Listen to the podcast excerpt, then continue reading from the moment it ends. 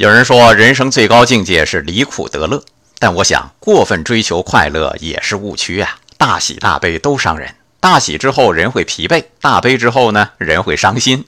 那么，更高的追求应该是什么呢？我觉得是平和。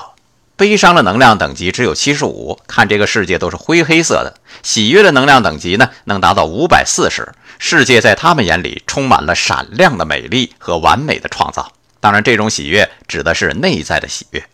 喜悦的更高一层就是平和，能达到六百。据说这种人感知就像慢镜头一样，时空悬停了，所有的一切都生机勃勃并光芒四射。平和距离开悟可只有一墙之隔了。关于能量等级，输入能量可以温习这篇文章。那么，怎么追求内在的喜悦平和？